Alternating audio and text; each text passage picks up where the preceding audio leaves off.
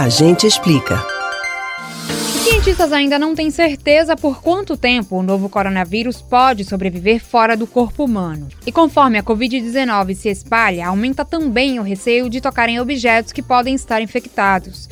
É comum ver pessoas tentando abrir portas com o cotovelo, passageiros de ônibus e de metrô evitando tocar nas barras e alças, e quem ainda precisa ir ao trabalho realiza rotinas de limpezas no ambiente. Um estudo realizado por cientistas dos Centros de Controle e Prevenção de Doenças da Universidade da Califórnia, de Los Angeles e de Princeton, nos Estados Unidos, avalia a resistência do vírus em cinco materiais diferentes e mostra que o novo coronavírus fica mais estável em plástico e aço inoxidável, que são materiais bastante utilizados no dia a dia da população.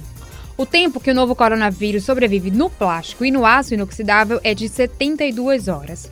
No papelão ele dura 24 horas e no cobre 4 horas. A pesquisa simulou uma pessoa tossindo ou espirrando usando um nebulizador e descobriu que o vírus se tornou uma espécie de poeira.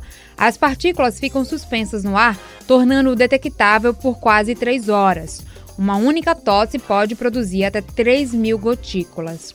Não há informações ainda sobre quanto tempo o vírus dura em diversos tipos de tecidos, mas o trabalho com outros patógenos apontam que, de forma geral, os vírus podem ter sobrevida de 72 a 96 horas nos panos. E como os tecidos são porosos, muitas vezes os materiais orgânicos, como gotículas de saliva e secreções respiratórias, ficam retidos nos poros e às vezes fica limitada a acessibilidade de água e sabão.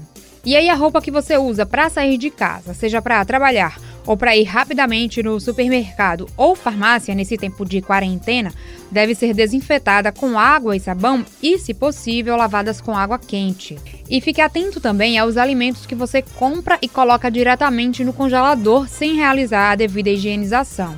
Isso porque os vírus têm capacidade para sobreviver em itens mesmo congelados. Portanto, é muito importante que você faça a limpeza desses produtos.